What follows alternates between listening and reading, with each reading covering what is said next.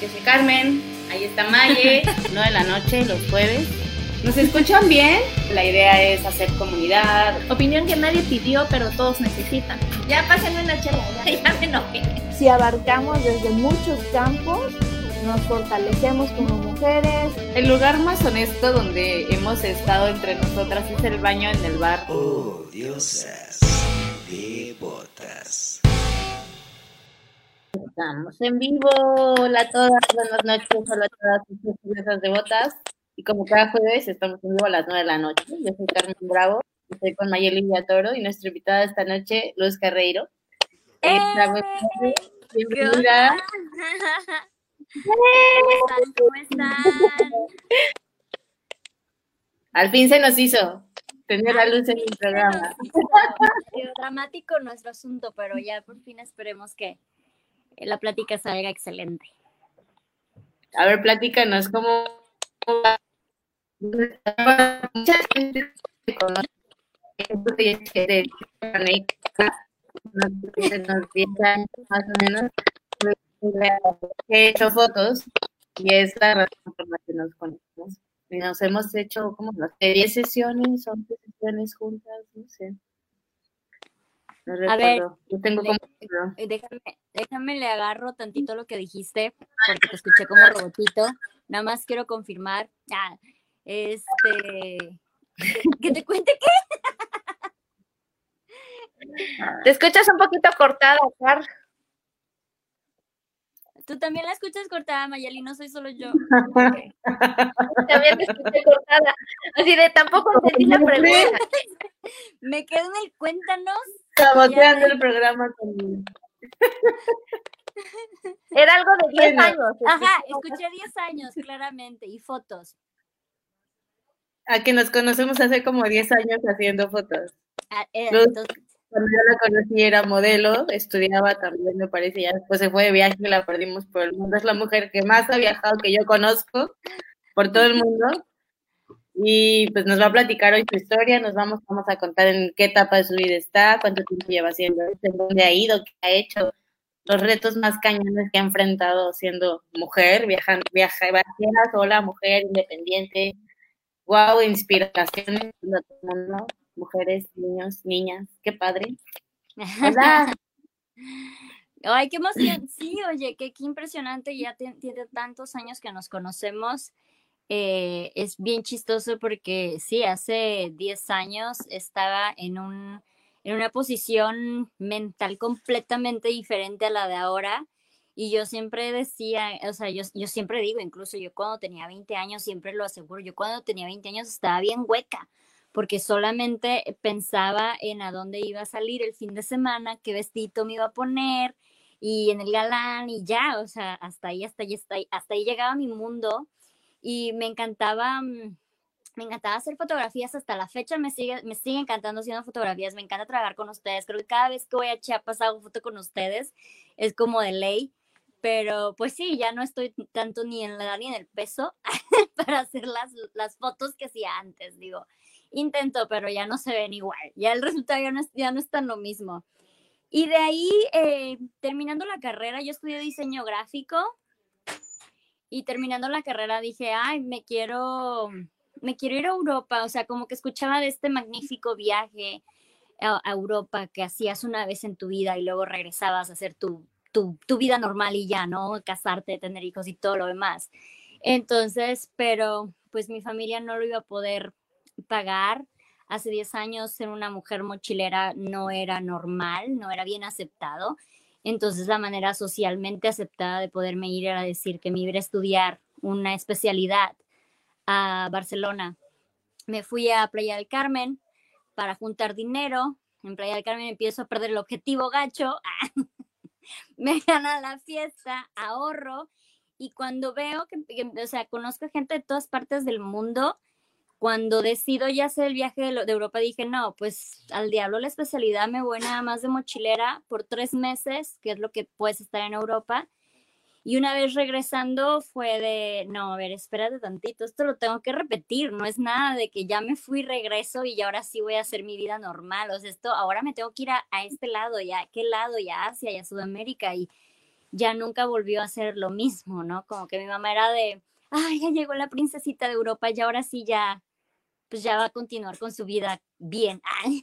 y pues no, ya no, ya no fue así. La verdad es que ha sido impresionante. Sí, continuaste con tu vida bien, pero pues ya no es como. Sí, o sea, no la, no, la, no la que ella esperaba, la de que ahora ya regreso, iba a trabajar en lo que estudié, me iba a casar hace 10 años o cositas así, o sea, no, no, no fue así como que ahorita le digo a mi mamá, y ahorita es socialmente incluso hasta un goal, ¿no? Ser viajera o tener una vida de viajes. Pero hace 10 años fue extremadamente criticado. Eh, fue de, está en drogas, está perdida, es sugar daddy, no sabe lo que quiere, o sea, era, era algo malo seguro, no era nada más el, ay, qué padre. No, o sea, creo que empezó a ser el qué padre, yo también quiero, ya hasta que empezó a brotar en las redes sociales. ¿Cómo que lo hace real algo como en las redes sociales? Ya lo hace válido.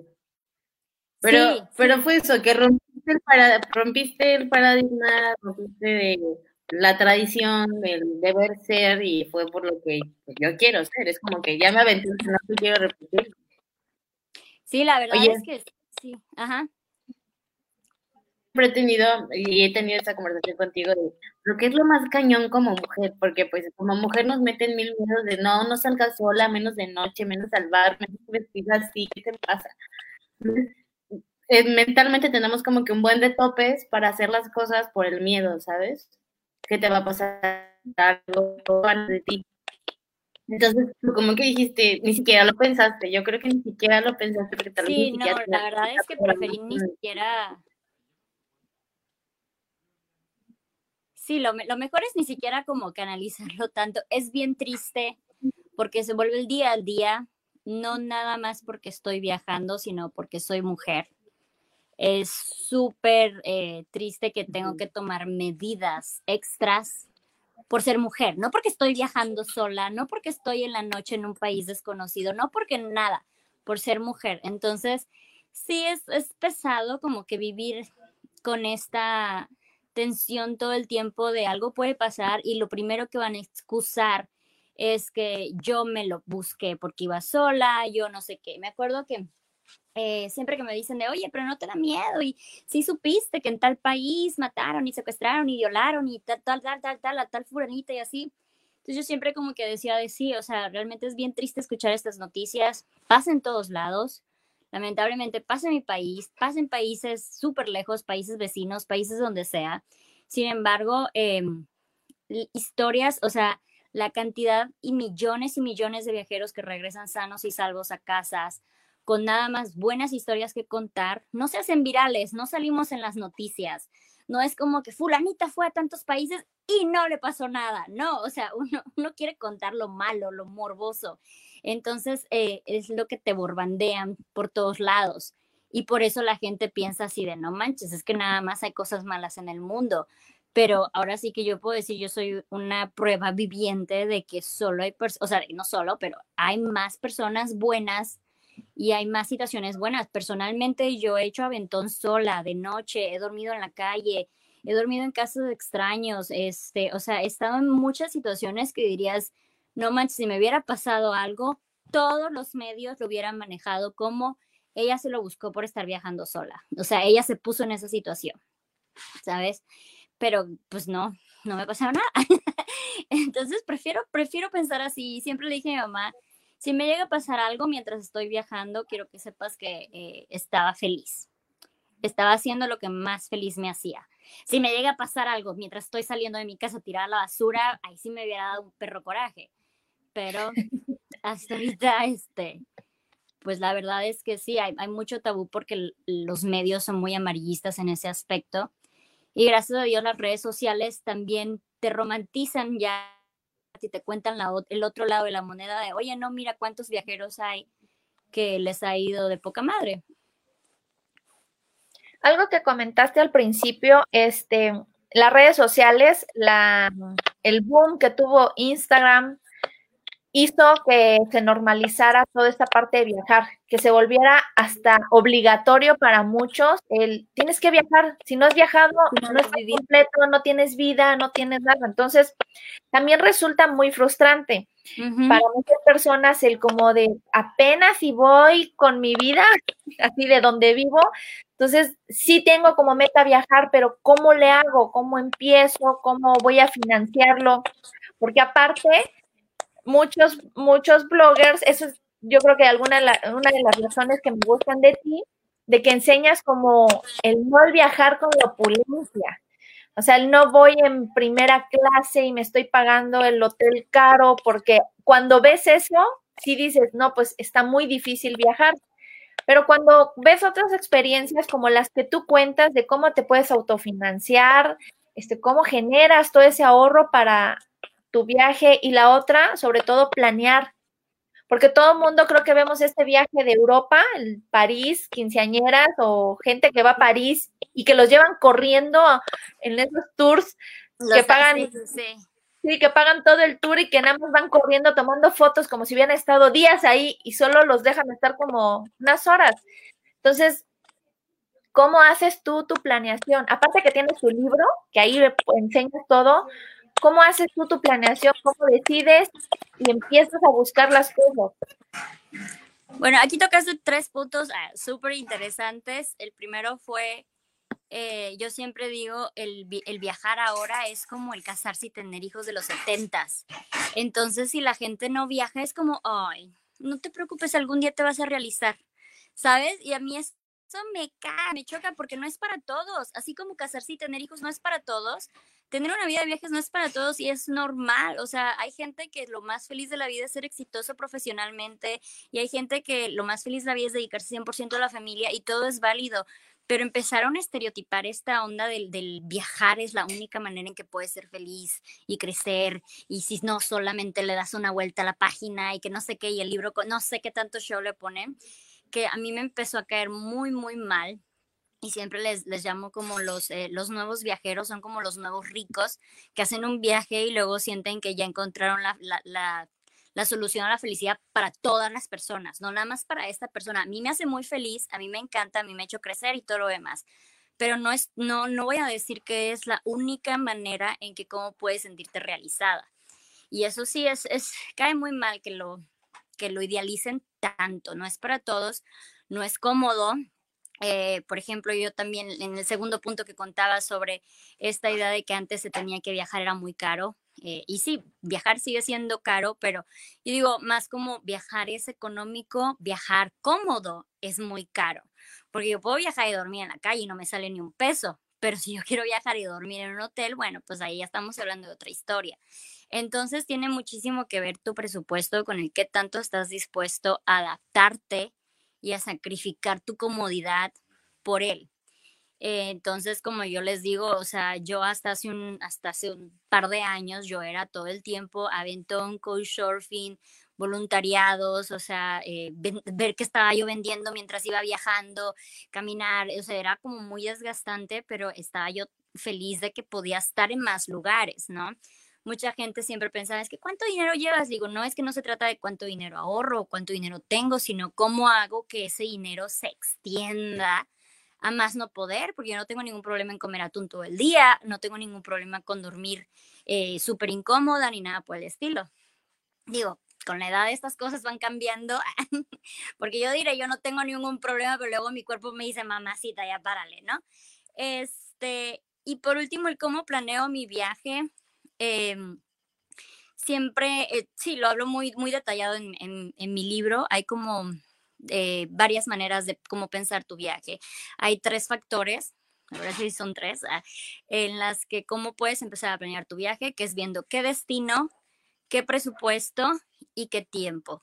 Teniendo esas tres preguntas solucionadas, todo el resto de tu viaje se va a poder planear más sencillo, porque primero es, no es lo mismo irme a Timbuktu que irme a Chiapas, no es lo mismo irme a Nueva York que irme a, Bolivia.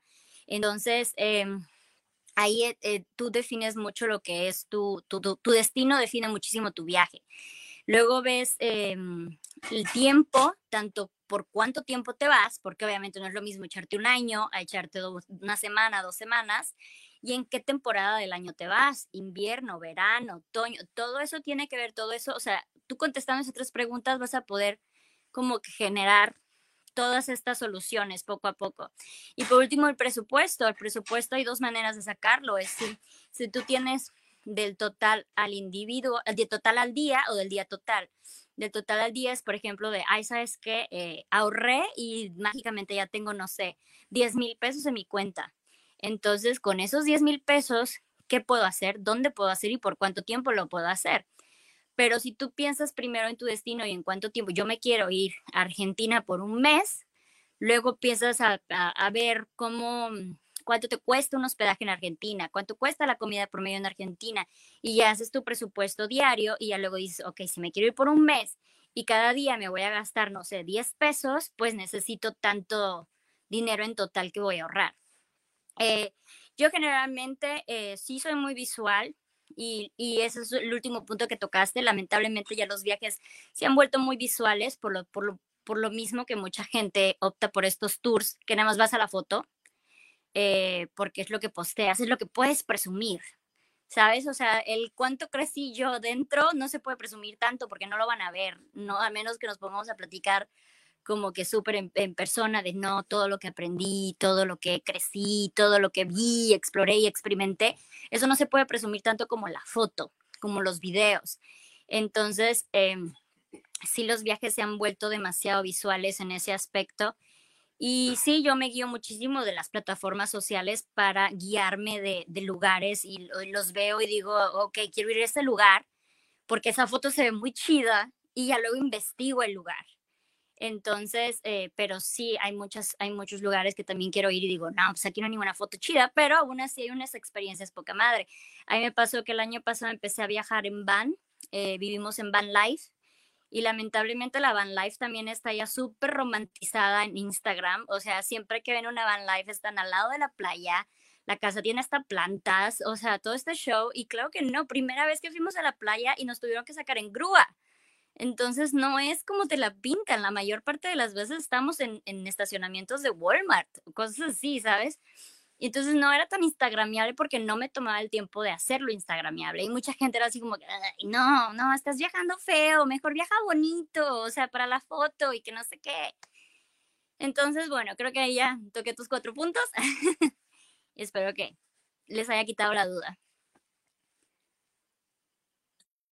Oye, esta parte de decidir viajar incómodo o Sí, a, no viajar es preferible viajar incómodo.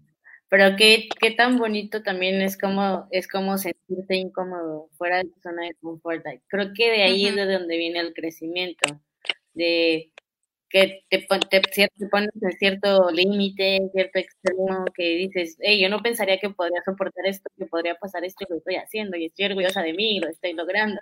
Creo que ese también es como que el pollito que te dice, quiero más, ¿no? Y quiero probar un y quiero saber hasta dónde puedo, tal vez, ¿no? Un, tipo de reto personal, es como que la adrenalina lo que se hace en adictivo, ¿no? Definitivamente es súper adictivo, súper, súper adictivo. O sea, llegó un momento en que se va a escuchar súper mamón, pero después de cierta cantidad de países recorridos, casi todos tienen un lugar parecido a otro. Entonces tú ves una belleza y dices, no manches, esto se parece a lo que vi en el otro país. Entonces, ya aunque sigue siendo igual de hermoso y sigue siendo igual de wow, eh, ya esa no es como el, rush principal, el rush principal del viaje, sino que empiezas como a decir, ok, aparte de ver estas bellezas naturales, que se parecen a las bellezas naturales que ya vi, quiero mm, eh, meterme en la cultura, quiero ver cómo puedo comunicarme con un idioma diferente, cómo sabe ese platillo que se ve súper raro y cómo puedo ver que este, la gente, eh, ¿será que será buena onda conmigo? Entonces empiezas como que a buscarte más retillos para seguir sintiendo esta adrenalina, ese como que, wow, ¿sabes? A mí me encantaba, por ejemplo, viajar de aventón, porque yo siempre decía que vivía dos emociones al mismo tiempo, la emoción de llegar a un lugar nuevo y la emoción de llegué, ¿sabes? O sea, sí se pudo, sí lo logré, ¿sabes? Aunque sea el de mi casa, pero llegué, ¿sabes? Entonces, sí empiezas como que a buscarte un poquito más de adrenalinas, de que y ahora lo quiero hacer así, y ahora le voy a meter esto. Eh, mi papá me dijo muy sabiamente cuando era chiquita, mientras sientas la edad, mientras tengas la edad de pasar hambres y miedos, haz todo lo que quieras hacer, porque luego se vuelve más difícil. Y efectivamente ahora ya tengo 33 años, ya, aunque diga yo, qué padre, ya no te aguanto una semana acampando. O sea, ya digo de, güey, ya, quiero comer bien, quiero dormir bien, me quiero bañar. O sea, ya dices de que, güey, aunque sigue siendo emocionante, ya, ya lo hice, ya mi cuerpo no lo aguanta, no lo resiento tan bien. Es como que quisiera ponerme la peda del mundo, pero me va a dar una, una cruda de cuatro días, entonces pues ya no lo vale, ¿no? Entonces, sí, definitivamente fue uno de los mejores consejos que me pudo haber dado. No creo que pensó que me lo tomara tan literal, pero sí fue definitivamente los mejores consejos a seguir. Tan en serio, ¿eh? La vida no va, no va tan en serio para tomarlas tan en serio. Pero que literal. Oye, también, eh, oye, si el cuerpo te reclama, ya después de los 30 te está reclamando todo, así de, Tú dices, ¿en, ¿en cuándo es cuando uno se empieza a sentir vieja? El cuerpo te avisa cuándo. Mm. las prioridades cambian, las prioridades cambian. O sea, hay un buen de memes que ahorita me tocan porque claro que la mayoría de la gente a la que estoy rodeada empieza a tener mi misma edad. Y es como de que en qué momento tu mayor prioridad era tener una cocina linda y una cama bonita y en qué momento te empezaron a emocionar los tupperwares o cositas así. O sea, neta, las prioridades empiezan a cambiar aunque sigo siendo muy aventurera, hay esta parte de mí que empieza a decir, ay, pero mira qué bonita decoración, o sea, y te emociona. Entonces, pues ahora le das a esa nueva etapa. Bueno, es que a ti te gusta un buen decorar, al lugar al que llegas lo haces así como estudio. Sí, me encanta. Playa del Carmen, así que estuviste trabajando en un crucero, también ahí decoraste. O sea, el lugar al que llegué, Luz, Luz está aprovechando el tiempo en decorar. Está padrísimo. Sí, pues es que, o sea, con una vida así tan inestablemente, geográficamente hablando, tan inestable, eh, siempre digo, yo aunque rente un lugar por un mes, yo quiero sentir que pertenezco a ese lugar, que ese lugar es mío y no me importa la inversión, no me importa perder el, depósito, digo, no es que esté, este, iba a decir cagando dinero, pero bueno, ya cagando dinero, pero quise, quise, quise decirlo más fancy, pero no se pudo. Este, pero aún así, esa sensación de poder decir, este es mi hogar, aunque sea por una semana, eh, no, me, no me la quito, o sea, no, no, me la, no me la privo. Justo estábamos hablando en uno de los episodios anteriores de desapego, ¿no? Y justo el tema este de desprenderte de las cosas, no me, no me apego, no me clavo, decoro y me voy y no hay problema, decoro en un lugar. Está impresionante el nivel de desarrollo sea, bueno, yo comparándome conmigo, porque yo siempre así de cómo voy a dejar el cuadro, ¿no? La pluma del pájaro que no toca. ¿Cómo se hace? Así se nace, ¿no? Yo creo que es parte de la Fíjate que ahí sí, ahí sí les voy a decir, hay mucha gente que pasa por este de, tenían una vida hecha y de repente dijeron, la dejo y me voy de viaje y a mí eso se me hace wow, porque yo nunca tuve ese momento, yo, no, yo ni siquiera empezaba a hacer vida cuando ya me estaba yendo de viaje. Entonces yo nunca tuve ese trabajo eh, formal al cual renunciar o una casa donde lleve más de un año al cual del cual irme o mi carro o cosas así. Entonces, eh, ese, nunca he tenido ese nivel de atadura en, en algo. Entonces, eh, para mí desprenderme de las cosas es muy fácil porque luego en cada etapa me doy cuenta que estoy viviendo el momento. Entonces, eh, no sé, me parece hasta divertido. Estuve hace, eh, estuve tres meses en Tijuana, transformé el departamento, compré mil, o sea, me llené de muebles, era, me doy cuenta que la casa para toda mi vida y a los tres meses me fui y la gente estaba así de que, ¿cómo crees que vas a dejar tu casa ahorita? Y yo, pues es que son solo cosas, o sea, solo estoy dejando cosas. ¿Sabes? O sea, lo importante me lo llevo, que son las memorias.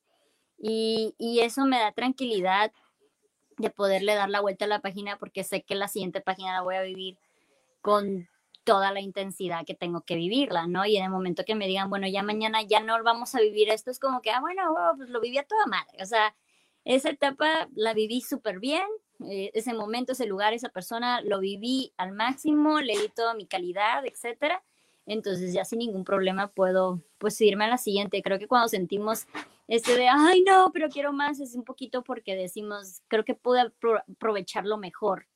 Si me das más tiempo, creo que puedo aprovecharlo mejor. Entonces, pues, ¿para qué esperar más tiempo para aprovecharlo mejor? Aprovechalo mejor ya.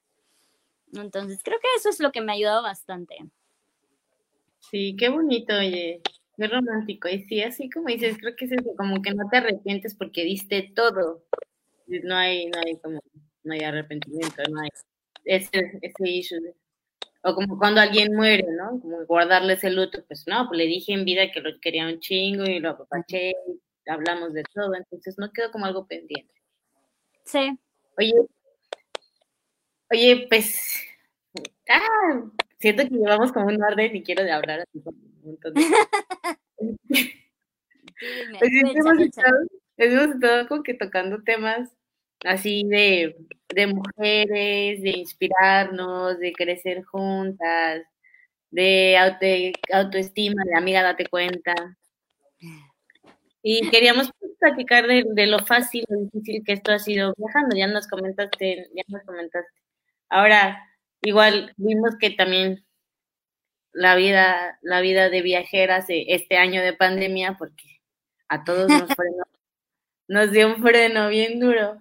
Este, la, la, la, vez pasada que nos quedamos de ver era porque había tenido como náuseas y así por el embarazo y no, nadie sabía. Sí, y así dije, wow, estoy embarazada. Teníamos, teníamos la primera y nos quedamos calladas, así. Sí, me acuerdo porque no se lo había dicho a nadie, creo que lleva como seis semanas o menos, entonces no lo había dicho a nadie y habíamos quedado, pero era de esos días de que de verdad sentía que la vida se me iba y dije así como que, bueno, para, para no hacerles el cuento largo, estoy embarazada, me siento de la fregada, no puedo hacer la entrevista porque literal era de que me quedaba dormida, lloraba o vomitaba, una o, tenía náuseas, una de las tres. Entonces era así como que, no, no voy a estar a mitad de la plática y de repente así como que, ah, espérense, voy al baño, cositas así. este, y sí fue, sí me acuerdo que se quedaron así como que, ah, ok, felicidades. Somos muy buenas guardando secretos.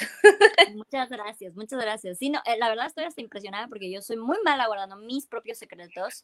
Yo soy eh, un libro abierto, entonces eh, el que no lo haya contado, sino hasta los cuatro meses, para mí fue así como que, órale, de sí me aguanté bastante. Ah. ¿Tú cómo te sientes? ¿Tu luz? Esos estados hermosos en esta etapa, ¿cómo te sientes?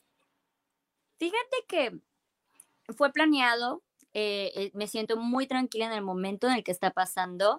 Eh, este, en esa parte es como que, es decir, era así como que ya sentía que podía hacer un nuevo reto, una nueva etapa, una nueva, un nuevo momento en mi vida, o sea, como que me estaba ya muy tranquila con todo lo que había hecho, sin familia, y era así como que creo que ya me siento lista para tener familia. Sin embargo, si no, no me ha llegado como que esta descarga de maternidad que luego nos ponen la presión de tener, ¿sabes? O sea, como que dices de que estás embarazada y automáticamente tengo que ver a todos los bebés y querer abrazarlos o nada más hablar de bebés y, y hablar de embarazo y cosas así. Realmente no, no, si no es porque me veo la panza, no, y porque obviamente siento la molestia física, no me, no me llega ese, ese mágico momento de que ahora sé todo sobre bebés. No.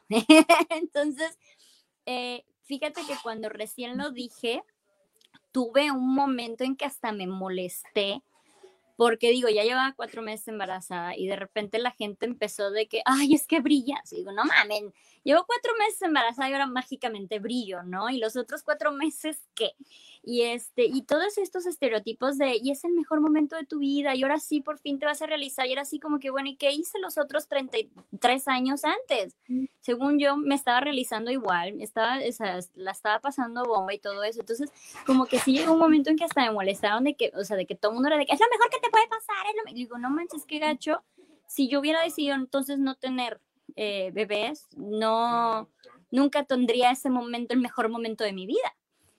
Entonces sí como que lo, lo, he llevado como que muy tranquilo, muy como que de, sí, este es, el, este es lo que estamos haciendo, este es el paso al que vamos, eh, estamos preparados, estamos muy contentos estamos listos y todo esto, pero no, no quiero como que, ay, ahora solamente pienso en bebés y cositas así. Posiblemente cuando ya lo tenga en mis manos, sí voy a ser de esas mamás que nada más hable de bebés, o posiblemente no, pero creo que sí hay muchísima presión en las mujeres como mamás eh, de que tu prioridad se vuelva esto, que como que hay, hay, otras cosas, hay otras noticias que están pasando en estos momentos que también me emocionan igual. Y aparentemente no puedo hablar de ellas con el mismo nivel de emoción que hablo eh, de, de, mi bebé, ¿sabes? Pero en sí muy contenta. ¿No, no tienes una, una idea? Así, yo lo mal que me he sentido, mucho tiempo me sentí muy mal porque decía, sí, a mí me encanta ser mamá, soy mamá de tres niños, lo disfruto mucho, pero mm, no es el número uno en todas las cosas que quiero y tengo que hacer y hago. Entonces, cuando a veces ves todos los comentarios de es lo mejor que te puede haber pasado y sí, pero creo que es igual, es subjetivo, es que depende de la realización de cada mujer. Entonces, llegaban días que me sentía deprimida porque me sentía como de, entonces soy una mala mamá, porque sí los disfruto, sí los quiero, pero no tengo toda esta catarsis y este sufrimiento y esta devoción entera de que la, mi foto de perfil sea mi hijo y de hecho he luchado mucho contra contra eso, contra que yo deje de ser Mayeli y sea la mamá, nada más. Entonces, es, es, bien complicado. Y sí, o sea, la presión que tienes como mujer, y yo lo empecé a ver en, en los comentarios, cuando tú dijiste estoy embarazada, salía gente que era como de, ¿y los viajes? Como ah, que ya no vas a poder viajar nunca. Es como de, ya tengo un bebé y no puedo viajar. mucha gente me dejó de seguir por, porque fue así como que como ya está embarazada, pues ya no, ya no va a viajar, punto. Ya no más va a ser mamá, es lo único que que le queda de por vida ser mamá. Entonces, eh, sí, me imagino, o sea, y tú que tienes tres ya, es, es, es una, no sé, digo, yo no, no he estado cercana de alguien con hijos porque pues casi siempre estoy viajando y casi siempre la gente, sí, efectivamente que está viajando, son solteros, son sin compromisos, no digo igual y parejas, pero sin hijos o cosas así. Y cuando yo decía que yo me dedicaba a viajar, los primeros comentarios eran de, pero seguramente estás soltera, pero es que tú no tienes hijos. Y era así como que solamente por eso. Y fue bien chistoso porque eh, me costó construir esta imagen de Luz la viajera y luché por, por, por esta idea de romper el estereotipo normal y volverme Luz la viajera y luego la gente se casó con esta idea de Luz la Viajera. Entonces, cuando de repente la Luz la Viajera se casa y tiene y se embaraza, es como que, a ver, espérate, ¿pero que no eres viajera? Así como que, ¿pero qué no puedo ser las dos? No, es como que no, no, no, no, no. O eres una cosa o eres otra. No puedes, no puedes También tener tengo una vida, amigo. También tengo vida. O sea, no puedo tener vida, solo voy a poder viajar sin tener una vida. O sea, tener una vida personal, a eso me refiero. Además de viajar, también he, recibido enamorar. Claro, y no, y yo les digo, y si, y si mañana quiero ser empresaria, pues voy a ser la viajera, la mamá, la empresaria. O sea, puedo ser varias cosas. Y creo que es algo que siempre he mencionado de yo no sé en qué momento nos, nos, nos educaron tanto con esta idea de que solamente podíamos tener un sueño para nuestra, para nuestra vida, o sea, el sueño de mi vida o mi sueño es, es solo uno, y que te tiene que durar toda la vida. Y eso está súper erróneo, porque yo puedo tener cinco sueños de mi vida y un sueño me puede durar una semana y ya lo cumplí, bueno, ya, o sea, se me quitó la emoción de ese sueño y el siguiente sueño me puede durar tres meses o tres años o toda la vida, como sea.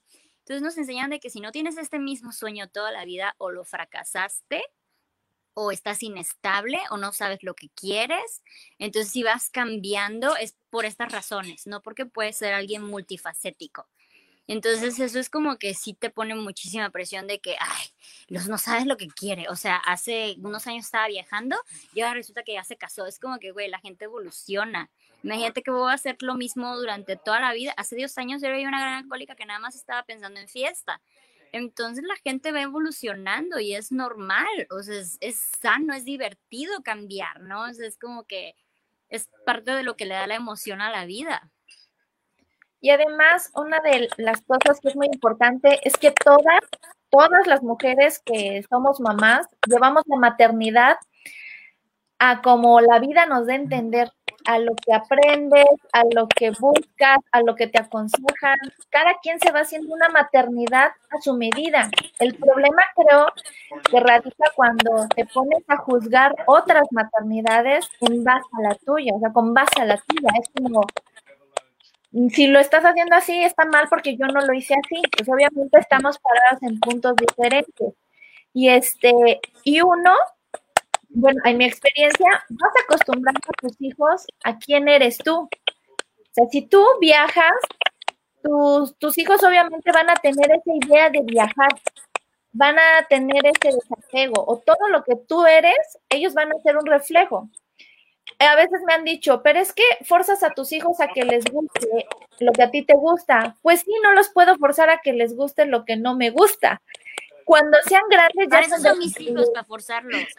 Por eso me están costando tanto. Pero cuando sean grandes ya van a tener su propio criterio para decir, ¿sabes qué, mamá? Me caga Star Wars y siempre quise vestirme de colores, maldita sea. Y lo van a hacer, porque todos en su momento lo hacemos. Yo estoy aquí al lado de una Virgencita de Guadalupe de mi mamá. Yo no tengo ninguna en mi casa y somos totalmente diferentes porque ella ya tuvo su momento de ser la mamá conmigo y pues tú tienes tu momento de decir, bueno, esto no me va y lo hago diferente.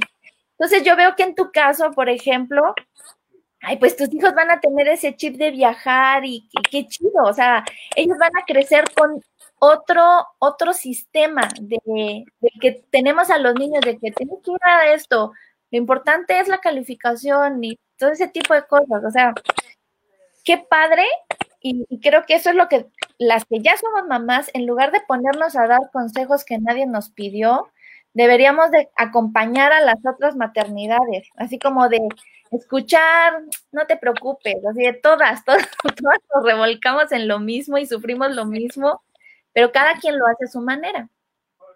Sí, es lo que, lo que me he dado cuenta, digo, de mi, mi poca experiencia, apenas como que estoy en la fila apenas de, de mi experiencia de la maternidad es que si hay un fanatismo muy, muy grande en lo que la gente cree que es correcto y que es no, eh, como madre, como persona, o sea, tipo, el otro día me tomé una foto en bikini y mi suegra fue así como que rápido le marcó a Nico de, pero mírala, que no entiende que va a ser mamá y es muy, está muy sexy. Y así como que, ay, dile a tu mamá que se viene peor porque entre más panza, menos ropa.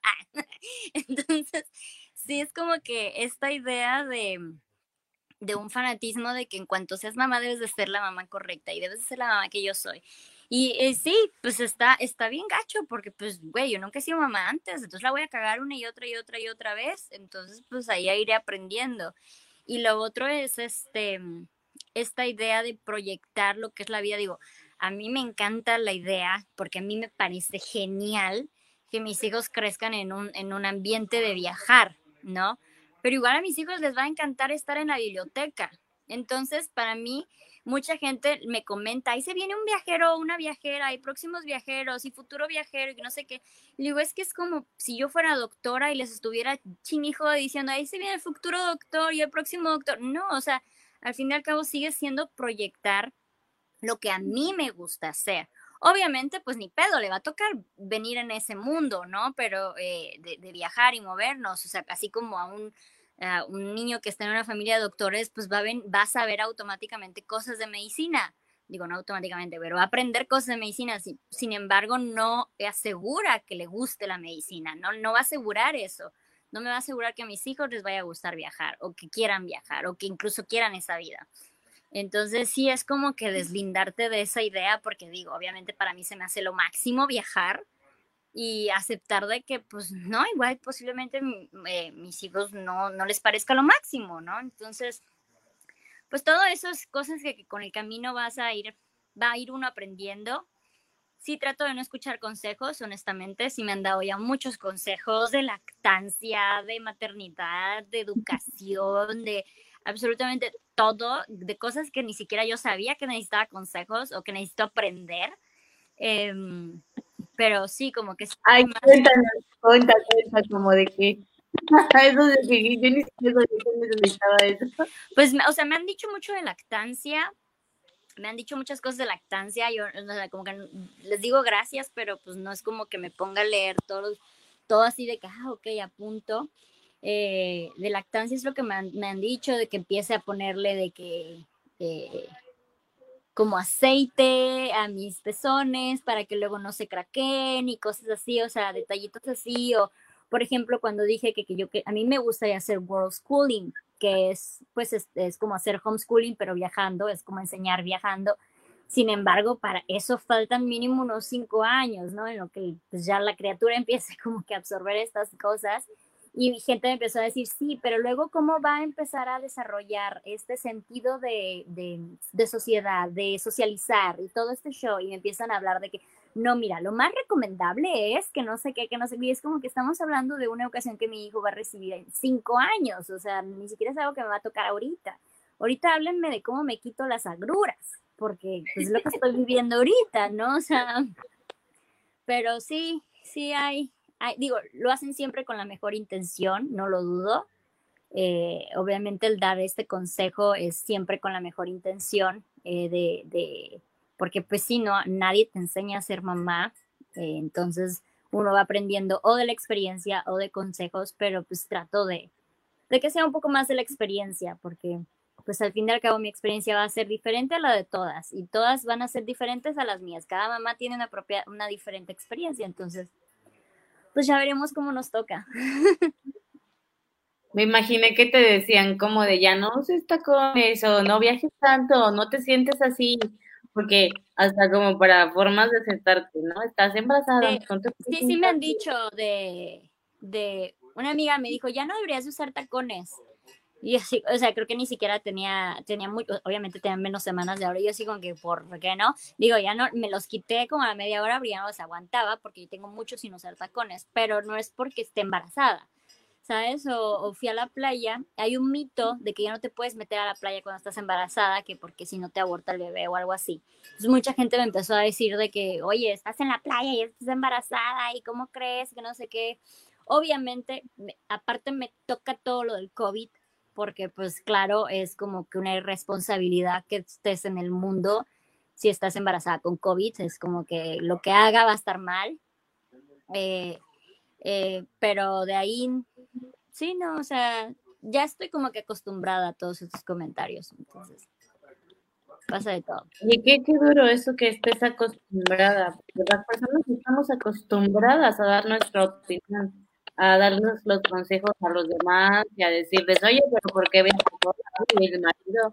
A mí me han dicho, mis primas, así tengo una prima, que una vez me dijo, ¿y el marido? Así, y así, Estábamos de vacaciones. ¿Y dónde lo dejaste?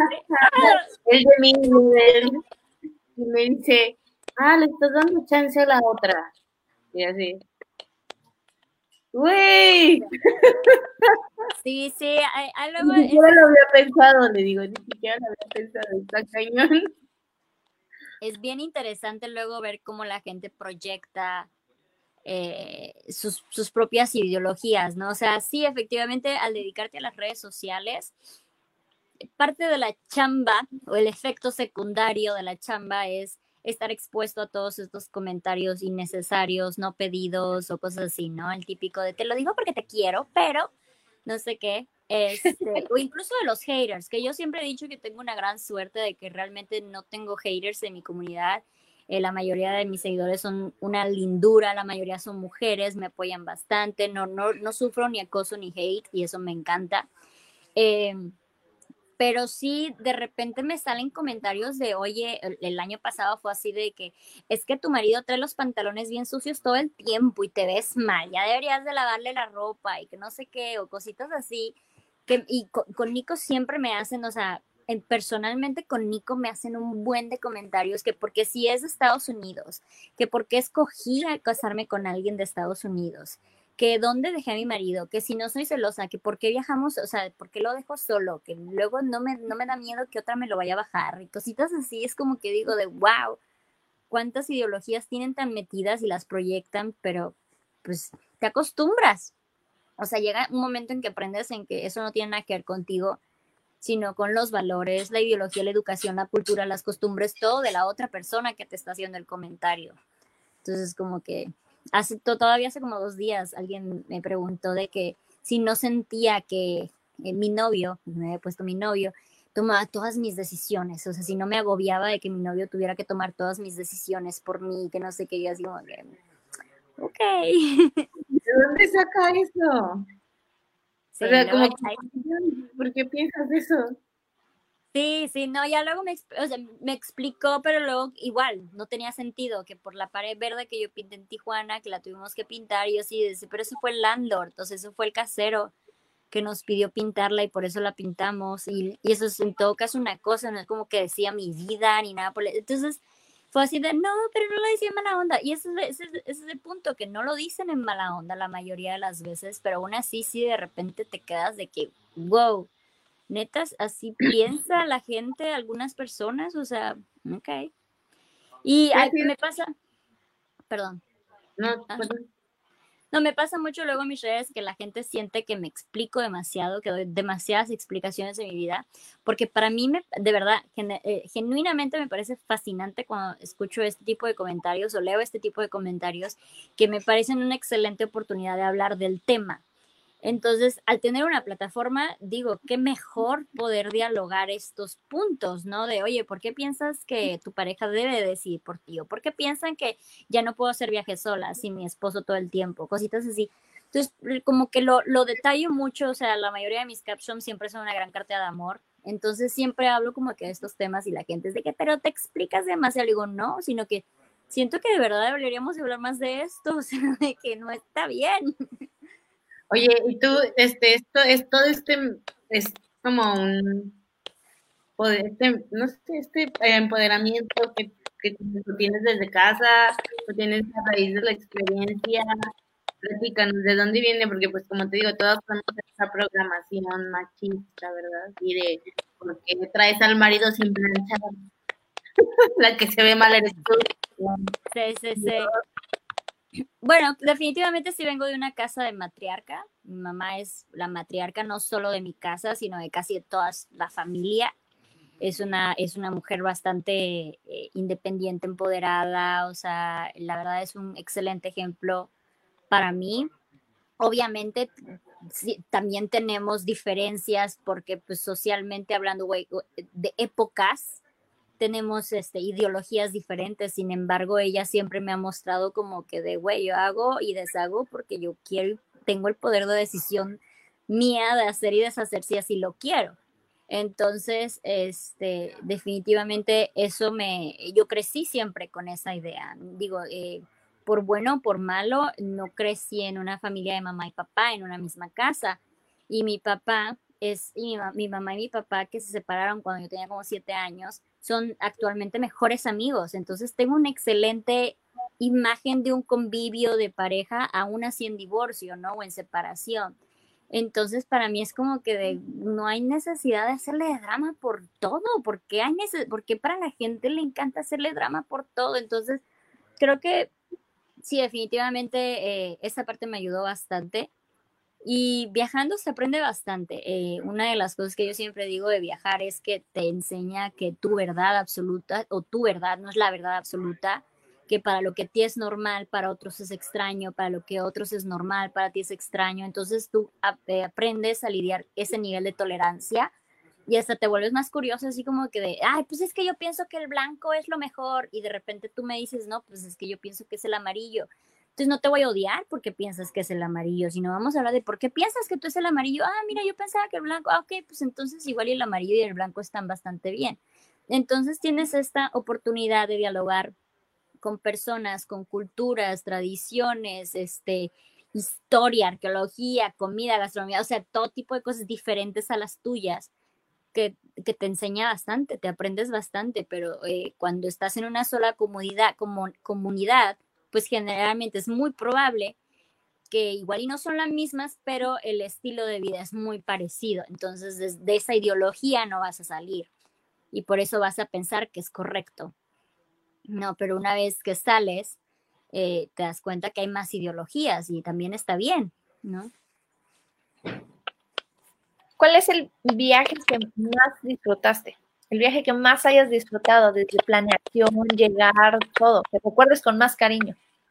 El de Sudamérica, definitivamente me fui a Sudamérica por seis meses con mínimo presupuesto, o sea, no era, no era nada más bajo, era mínimo, era si yo pudiera gastar un peso cada día, lo gastaba nada más, em, porque yo sabía que ya iba a escribir mi libro, que yo quería escribir mi libro, tenía este sueño de escribir mi libro, y entonces yo sabía que estaba planeando este viaje específicamente para crear historias para mi libro. Entonces era como este reto de entre más historias, entre más intenso viva ese viaje, pues más chingón va a estar mi libro. pues más voy a poder escribir de eso. Entonces me fui con, eh, con, con, la idea de, órale, Hakuna Matata, a ver qué pasa.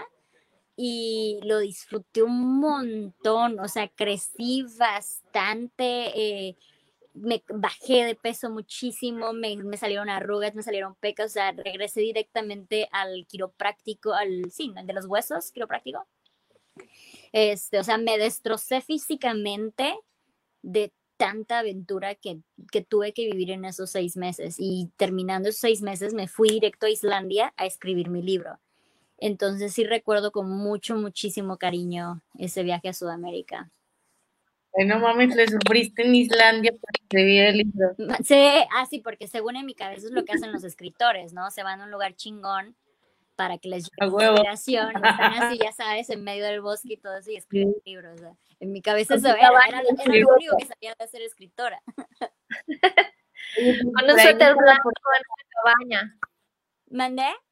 Con un suéter blanco en una cabaña, escribiendo tu libro. Efectivamente, claro, si lo iba a hacer, lo iba a hacer bien. Digo, no me, no me preparé en absoluto en redacción, pero el lugar correcto lo escogí. Oye, ¿la portada de tu libro este, está en Islandia o dónde está? Es de Islandia, sí, así, así, este, es, me encanta esa foto, o sea, no, no, no fue de, tómame esta foto, esta va a ser la portada de mi libro, no, fue así de, toma esta foto y la vi, fue así de, esta es la portada de mi libro, porque siento que ves esa foto y te imaginas automáticamente el lugar más lejos que te puedas imaginar. Nada más porque pues estás alrededor de hielo, güey, obviamente y no hay nada quien vive ahí, casas así, entonces como que si te imaginas, puede ser en cualquier parte del mundo, sin embargo, siempre piensas en un lugar muy lejano. Y me encantó, me encantó por completo y pues obviamente en el libro hablo muchísimo de Islandia, estoy contando como eh, eh, el libro está dividido en ocho capítulos, cada capítulo está dividido en tres partes que la organización es como mi orgullo, porque según yo es muy original. Entonces, la primera parte de cada capítulo es mi diario en Islandia. Estuve ya ocho semanas, entonces les voy contando semana por semana. Entonces les cuento de la semana que vi auroras boreales o de la semana que este, recorrí ciertos glaciares o cosas así. Y luego la segunda parte es una parte más técnica, es como el, esto del cómo ahorras, cómo viajas, qué tipos de hospedajes, qué tipos de de qué llevar en la mochila, cómo cosas, o sea, todas estas cosas, muy técnico de paso por paso. Y la tercera parte son historias de viajes, como de si hablaba de, transportación, les contaba de la vez que quedé, este, que me detuvieron en el, en el aeropuerto de Macedonia porque pensaron que era trata de blancas o cositas así como que mini historias relacionadas con ese tema. Es muy dinámico, obviamente no soy escritora, obviamente no soy aquí una letrada, pero lo, literal lees el libro como yo hablo. Entonces está bastante dinámico, creo, eh, he recibido muy buenos comentarios. Afortunadamente ya se vendió todo, todos los físicos, lo cual me da muchísimo orgullo, pero lo pueden conseguir en Amazon todavía en versión digital. Oye, súper bien. A mí me encantó la portada porque igual tú tienes dos colores, el azul y el amarillo, que es cálido frío. Me encanta igual el título, El vuelo de una abeja. Sí. ¿Por qué te platícanos de volada? Porque es Bee Traveler, que tiene que ver con la abejita. Digo, yo ya lo sé, pero no Está bien romántico. Ah. Este, bueno, eh, se dice que las abejas eh, no, estaban, no están diseñadas para volar, o sea, físicamente, aerodinámicamente hablando, una abeja no está diseñada para volar, porque sus, sus alas son muy frágiles para su cuerpo pero eran tantas las ganas de llegar a las flores y hacer miel que tenían el triple esfuerzo para volar. Entonces, ahora en la actualidad las conocemos como voladoras, ¿no? Entonces, como las abejas, yo tampoco estaba diseñada para volar.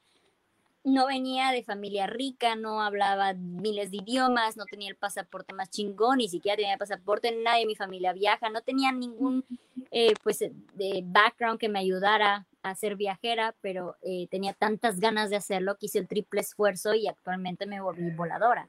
Entonces me hizo muy bonito. Una vez. ¡Qué bonito! está muy bonito, está muy inspirador. Gracias. Oye, Luz, ¿y qué signo eres? Capricornio. ¿Ya sabes tu ascendente? Carmen, quiero empezar de bruja. Creo que es Pisces. Debes de tener como algo fuerte en Sagitario. Los Sagitarios son como que los viajeros. ¿Los Sagitarios qué? Son como que los viajeros, los estudiantes, los maestros. Entonces debes de tener por ahí algo fuerte que no sabes. No, la verdad no sé, nunca le he dado muchísimo a todo eso de la astrología, luego me lo preguntan y me quedan solamente sé que soy Capricornio, es lo único que sé. ya, es la única información que te puedo, te puedo dar. Bueno, eso te da estructura. No de la estructura. Fíjate que yo siempre. Carmen es la parte astral de, de odiosas. Sí. luego me haces bien mis datos, porque yo siempre odié ser Capricornio. Cuando estábamos en el colegio y leía, ya sabes, 15 a 20 y el horóscopo, siempre odié lo que decía de Capricornio, porque siempre era de, eres una persona muy fuerte y muy estructurada, y como eran muy como cuadrados, muy formales, muy todo. Y siempre me encantó Pisces. Pisces era como, mi mejor amiga era Pisces, entonces siempre leíamos Pisces también. Y era como más aventurera, más relajada, más todo. Y yo así como, ¡ay, yo odio Capricornio! es lo único que sé. Sí, no vas mucho. A ver algo más. Qué padre. A mí me pasa, a mí me pasa con cáncer. Siempre que leo cáncer es hogareña, dulce, le encanta llorar y es enamoradiza y le gusta el chocolate y es como de, ese es Bridget Jones, eso no es cáncer. Las dos somos cáncer. ni al caso con las dos entonces. Y también odia mi signo, timo dar signos. Sí, sí, no, por eso sí, no le juego tanto a eso, porque eh, digo, la única experiencia que tengo son las revistas y es muy generalizado. Muy malo. Un día vamos a tener un especial sobre las revistas. ¿Sobre qué? Sobre las revistas, porque nosotras, bueno, nuestra generación era de 15 a 20, ah, tú, y luego pasabas a Cosmopolitan. Entonces, ah, pasabas del, del horóscopo infantil, este meloso, al horóscopo sexoso, así de Eres una diosa en la cama y vas a desbaratar a quien se te cruce enfrente. Sí, yo era fan de las revistas. Yo me hacía todas las encuestas, todos los tests, todo, todo. Me encantaban las revistas. Yo empecé con la revista Barbie. O sea, era un nivel aún más adelantado. Yo, tenía mi revista Barbie. Cada que podía comprármela, mi mamá me tenía que comprar mi revista Barbie. Ya luego evolucioné a 15 a 20, y veintitantos, tú y todo este show. Y ya luego fue Cosmopolitan, Vogue y toda esta onda, sí, pero sí que qué triste que ya eso ya no, ya no existe tanto. Era muy divertido. Ahora son ¿Ah? ahora está Pinterest. Está Pinterest, claro, eh, también es muy entretenido, fan, lo amo. Platícanos cómo conociste a tu esposo. Yo sé que era bajando de la montaña, así cual cuento de Heidi y de ahí se fueron a casar a Las Vegas y está así de película. Oye, deberías de hacer un libro así de segunda parte.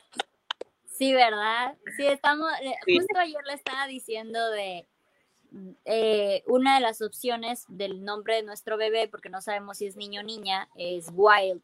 Al principio era de Wild, sea niño o niña, ¿no? Que es como entre salvaje, silvestre y la chingada, ¿no? Entonces le estaba diciendo que, que mi siguiente libro va a ser como que The, My Wild Story, como que mi historia salvaje y era de, empecé como a, Wild Party, de que nada más era de fiesta, fiesta, fiesta y luego me, me volví como a Wild, no, a Wild Girl And then, y luego me fui a, es que fue en inglés, porque él habla inglés. Entonces me volví como wild woman de viajar y aventura y de repente me volví wild mom. Entonces así como que pasé, esa era mi historia.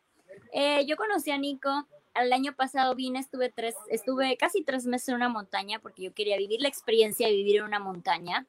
Ya había vivido en la playa, ya había vivido en un crucero, ya había vivido en la ciudad, etcétera, y a la de huevo quería vivir en una montaña. Entonces me vine de jardinera y este, y bajando de la montaña, bajé yo como venadito, eh, ya sabes, este, faroleado de que veía carros y ahora sí como que, wow, civilización de nuevo. Y nos fuimos a un hotel a pasar nada más una noche porque era nada más para lo único que íbamos a gastar y ahí nos íbamos a ir a couchsurfing y nos encontramos en el lobby. Yo estaba haciendo check-out, él estaba haciendo check-in eh, y dice él, ah, que obviamente vio esta belleza y dijo, de aquí soy, que se fue a su cuarto en chinga a rasurarse, a bañarse, como que a presentarse según él, porque yo lo vi súper, súper este malandro en cuanto, en cuanto regresó y se sentó en el lobby, estábamos, nosotros ya habíamos hecho checkout, entonces nada más estábamos como que robando wifi, usando el wifi, y se senta y empieza a hablar súper escandaloso, y me acuerdo así como que de, güey, ya, ya entendimos, estás aquí en la habitación. Y de repente el hotel tenía un, una baña, un jacuzzi, pero no estaba en funcionamiento. Así, me volteé a ver y me dice, ¿ya probaron el jacuzzi? Y yo lo volteé a ver así como que de, no vamos a tener esa conversación. O sea, no me estás haciendo el approach sobre el jacuzzi. De, no, por ahí no va. Entonces fue, o sea, de que vio mi cara y fue así de, eh, empezamos a platicar y pasaron por nosotras y en la noche fue así de que yo, me iba, yo ya me iba a México, mi amiga acaba de llegar, ella no hablaba inglés, entonces yo le dije que le iba a hacer el paro de quedarme una semana con ella para pues traducirle y que quedara bien y ya yo me fuera. Y en eso empezó a que yo les puedo dar, yo les puedo ayudar, yo les puedo conseguir trabajo y no sé qué, que no sé cuánto. Y en la noche fue así como de que, ok, les pago 100 dólares y me lavan el carro. Entonces yo le dije a mi amiga de, güey, no manches, 100 dólares por lavar ese carro, vamos a lavarle el pinche carro, o sea, de que así ya tenemos para otro cuarto de hotel o lo que sea. Entonces al día siguiente pasó por nosotras y nunca nos volvimos a separar. Ya no regresamos al couchsurfing. A las 12, a las 12 a los 12 días compramos la van y al mes nos fuimos a casar a Las Vegas. Así se hacen las cosas, chingada madre. Fíjate que mi mamá, mi mamá siempre dijo, te lo juro, siempre lo dijo, el día que te cases es porque conoces a alguien y al mes te estás casando. Porque si no, eh, se te va a atravesar un viaje o vas a perder el objetivo o lo que sea. Y así fue. Y te voló la cabeza. Sí, no, la verdad es que eh, a pesar de ser muy rápido, mm, sí me casé completamente enamorada. Sí, después de habernos casado fue así como de, ¡Ah! ching, acabo de casar con un desconocido. O sea, ¿sabes? Como que luego nos cayó el 20 y nos metimos a vivir a una van. O sea, ni siquiera una casa, a una van con un desconocido, culturas diferentes, barrera de idioma, todo. Entonces fue así como de, ¡Ah! ya la cagamos. Pero la verdad es que la supimos como que platicar, solucionar y la verdad nos llevamos muy bien, o sea, seguimos muy enamorados, acabamos de renovar nuestros votos y todo este show, pero sí fue, sí fue una aventura, fue súper, súper una aventura. Eh, cuando fuimos a Boston, es, él es muy, muy, no es muy romántico de detalles, pero su manera de ser o pensar o hablar es muy romántico. Entonces, cuando llegamos a, a Boston, que me conoció la familia y la familia de que, ay, qué lindo, y, y entonces él empezó a decirle a todos, ya ven, ya ven por qué me casé al mes, ya ven por qué le, le, tuve que decir que nos casáramos al mes y no se me iba a ir, la iba a perder, no sé qué, de que este, de que, güey, o sea, yo sabía que o te amarraba el mes o te amarraba o te me ibas. Es muy inteligente. ¿Quién? Es muy inteligente. Sí, sabe, sabe. Sí, claro. Sí, así es la historia del, del Nico. Y te casó Luis Presley. Obvio, obvio nos casó. O sea, cuando yo, cuando él, él me dio el anillo, que es un anillo artesanal, es, es, me llevó a un artesano y me hizo el anillo a la, a la medida. Este, dijimos, ah, pues nos vamos a La Vega. Y yo, la neta, yo quería casarme en Las Vegas solamente porque, güey, casarte en Las Vegas. Así como que, hazlo por diversión. ¿Sabes? Yo siempre dije, el día que pise Las Vegas me voy a casar, así me divorcio el día siguiente. Entonces yo tenía esta idea de me voy a casar con puti vestido, en lentejuelas, borrachas si es posible. O como la que de la escuela. Ajá, o sea, tenía la idea de la, de, de la, la, película de Cameron Díaz y Ashton Kutcher de yo me voy a casar así, ¿no? Y ya cuando llegamos a, a, Las Vegas y fuimos por primero por su outfit y empezó a escoger que el chalequito y que la chingada y luego fuimos a hacer los oficios y de te vas a cambiar el apellido y todo este show fue así como, wow, a ver, espera, esto sí es de verdad. Entonces ya me agarré un vestido que eh, va entre lo de soy puti fantástica, pero me estoy casando entonces es un poquito como que a la mitad y veo las fotos y en el momento era así como de, güey, sí nos estamos casando, o sea, sí es neta y estuvo bien chido, éramos nada más los dos, pero hicimos eh, un grupo en Facebook para que toda nuestra familia y nuestros mejores amigos pudieran ver la boda en vivo. Entonces, todos vieron la boda en vivo, todos estuvieron comentando de que, ay, ahora viente el ramo y yo la agarré y que no sé qué. Entonces estuvo bastante divertido. Y, este, y sí, fue así como que sí, sí, me, sí me acabo de casar, o sea, sí me casé. No, no fue Vegas wedding, sí me casé, me casé. Con Presley, pero me casé. sí. Sí, está para libros, está por escribir todo eso. Me acuerdo que me contaste donde dormiste en un faro así. En las antenas de un random. volcán. Sí, sí, sí. Sí, no, me ha tocado lugares eh, súper locos, alternas de un volcán, este, pues en la calle, en estaciones, aeropuertos miles de veces, cositas así. Ha sido, eh, con Nico incluso hemos tenido ya bastantes aventuras que dices de, güey, hemos vivido un buen en solo un año, porque pues estuvimos viviendo en una van por, por casi seis meses, ahora estamos viviendo en una comuna, en una montaña, entonces es como que sí hemos, sí hemos vivido cosas locas, o sea, cosas divertidas. ¿Mandé? ¿Se van a quedar ahí en la montaña? Sí, digo, yo me voy en dos semanas. Sí, aquí van a ser. Eh, vamos a tener un, un, parto en casa, en una cabaña que está, Nico está construyendo, bueno, está reconstruyendo, es una cabaña abandonada y él está reconstruyendo. Y ahí vamos a vivir y todo el show. Entonces ya podré tener mi huerto y hacer arte y ya volverme. ¡Qué bonito! Sí, va a estar para adelante, está bien bonito, bien bonito. Sí, vi, vi las Qué padre, luces Sí, sí, sí. ahí luego, ahí luego, ahí va. estamos siguiendo, sigo, sí tengo ganas de escribir un segundo libro, sí tengo muchas ganas eh, de escribir un libro como de enseñanzas de viajes, o sea, como que el primero fue secretos de viajes, que el segundo sea enseñanzas de viajes, eh, más maduro. ¡Ah! Este, pero pues tengo que vivir, tengo que vivir todavía para poder escribir ese libro. Todavía me faltan cosillas por vivir. Claro, claro, claro, todavía queda vida. Oye, pues qué maravilla, qué inspirador tu historia, como, como siempre, yo te veo también mi vida, me motiva a escribir cosas que me gustan, porque eso es como que el mensajito que vas, sí viaja, pero pues es lo que a ti te, te apasiona, pues haz algo que a ti te guste y te apasione tanto, que no te limite ser mujer, porque nos limitan un buen los pensamientos, es que yo soy mujer, yo no puedo ir sola, Claro, no, van a pensar, o, sí, claro. Sí, me acuerdo que hubo una noticia muy fuerte cuando yo estaba viajando, estábamos viajando por Asia y hubo una noticia en Ecuador de unas chicas que, que, que mataron y la, eran dos amigas y la noticia era mujeres viajando solas, las, las mataron. Y era así como de, güey, si van las dos juntas, ¿cómo es que iban solas? ¿Sabes? O sea, son dos, ya no estás sola, pero es como la idea es de si no vas con un hombre, así sean cinco mujeres, siguen solas porque no van con un hombre. van solas. Si está bien gacho, pues que te enfrentes con eso una y otra y otra vez.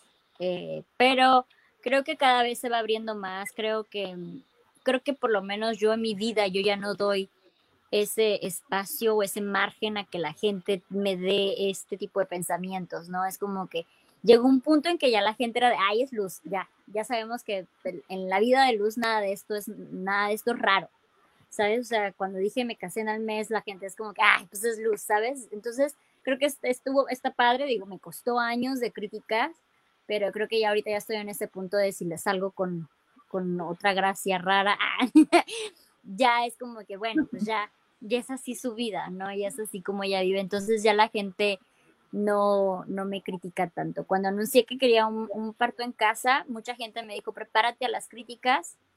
Y no, no recibí ni una sola. Entonces, esto, eso está bastante chido. Que creo que al menos la comunidad en la que yo me rodeo es ese tipo de comunidad con mentes más abiertas o más tolerantes a las cosas diferentes o cosas así. Y eso está súper chido, ¿no? Que llega un momento en que realmente no creo que tenga yo a nadie tóxico cerca de mí. No lo vale. No, no, no lo vale. No, sí se puede, sí se puede ir avanzando y ir evolucionando en pensamiento, ir creciendo, ir siendo más libres y dejando al otro ser también. Creo que es la clave, dejar al otro ser, respetarlo y hasta, hasta ¿por qué no aprender de uno del otro? Claro. Siento que ese trabajo mental en comunidad también se puede hacer y es como nuestro meta en la vida. Digo, tanto las dos cosas, tanto como es muy bueno el tomarte el tiempo de educarnos entre nosotros, de tú me educas, yo te educo, todos nos educamos, así crecemos, tanto como es sano el decir de tú no me aportas nada, entonces aquí te corto, ¿sabes? O sea, así seas familiar, tú no me aportas, tú no haces que yo sienta que brille, entonces no, no me interesa. Y creo que eso es bien importante. Conozco muchas amigas que están tan preocupadas por el qué dirán, porque están en una sociedad o en un círculo social, así sea de tres personas, que están muy acostumbradas al decir. Entonces, este, eh, eh, se rodeas de gente que acostumbra a criticar, al decir el no, estás mal, a ver, a juzgar, que tú sientes que eso es normal. Entonces, eh, es lo que eh, platicaba con una amiga que tenía una crisis nerviosa y decía, es que no manches, en mi sociedad, en mi sociedad, en mi sociedad es que ya estoy, estoy, estoy, estoy, estoy, güey, es que aléjate de esa sociedad, se escucha horrible, ¿no? O sea, córtala y empieza una nueva, o sea, no, porque la gente es sano alejarte de lo tóxico, es sano dejar de seguir, bloquear, dejar de hablar, lo que sea, es necesario para que uno pueda brillar. Dijiste algo súper cierto, que así, cuando estás muy preocupado por el qué dirán, es porque también estás muy ocupado diciendo cosas. Cuando no te metes a decir nada o no te metes en la vida de los demás, tampoco te preocupa el qué van a decir de ti, porque como tú estás viviendo tu vida o tus cosas, ni te enteras, ni te importa, ni nada. Entonces creo que eso, eso que dijiste es súper bonito. Gracias.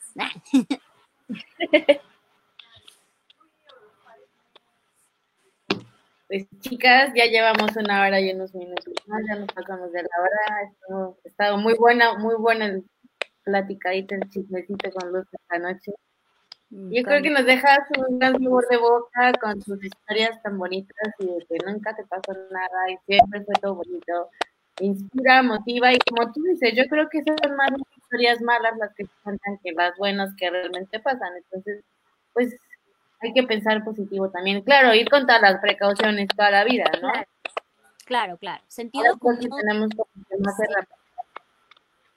Sentido común es súper importante y, y ahora sí que el de, y si, porque mucha gente dice, ay, güey, pero tú ya ahorita puedes porque ya te conoce, ya, no, yo también empecé de cero, yo también empecé sin, o sea, sin saber qué era un hostal, sin saber qué era couchsurfing, todo eso, y, y ahora sí que el típico de, si yo pude, tú también, ah, porque es verdad, es, es verdad, compárense siempre con lo mejor, compárense siempre con alguien arriba, no este, porque eso es lo que motiva. Y sí se puede, se puede todo. Entre más loco el sueño significa que más grandioso es. Y vayan por él. Me encanta. Pueden seguir a Luz Carrero en su cuenta de Instagram. Yo creo que ya la conocen, Be Traveler. También está en Facebook. Su libro lo pueden conseguir en Amazon, en digital. Ya lo escucharon. Consíganlo por ahí.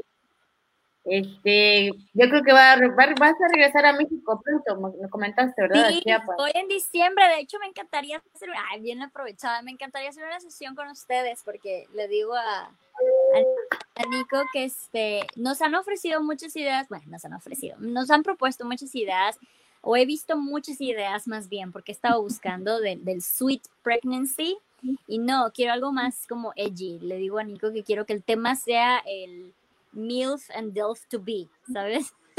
en, en vez de mom to be, be mom to- entonces ahí me gustaría hacer algo. Pero bueno, ya luego lo hablamos. Súper sabes que- apuntadísima. Ya sabes que sí, pues qué gusto verte, platicar contigo en esta nochecita tan rica, lejísimos en la montaña, pero aún así hiciste el esfuerzo. Muchas gracias. Gracias por estar con nosotros esta noche y compartirnos, inspirarnos. Qué bonito. Te queremos Un placer, un placer. Pues espero verlos en diciembre, platicar a gustito con ustedes también. Ya en, con cafecito, en- bueno, no, chocolate en mano, lo que sea, pero bueno. Con un pozol para que amarre. Con un pozol, por favor, mejor, mejor aún. ¿Sale? Cuídate Muchas mucho chicas. y sigue disfrutando mucho esta etapa. Gracias. Bye. Ay, bonita noche. Que descansen. Yo soy Carmen, ahí está Maye, 9 de la noche, los jueves. ¿Nos escuchan bien? La idea es hacer comunidad. Opinión que nadie pidió, pero todos necesitan. Ya pásenme una chela, ya, ya me enojé. Si abarcamos desde muchos campos, nos fortalecemos como mujeres, El lugar más honesto donde hemos estado entre nosotras es el baño en el bar. Oh, diosas, devotas.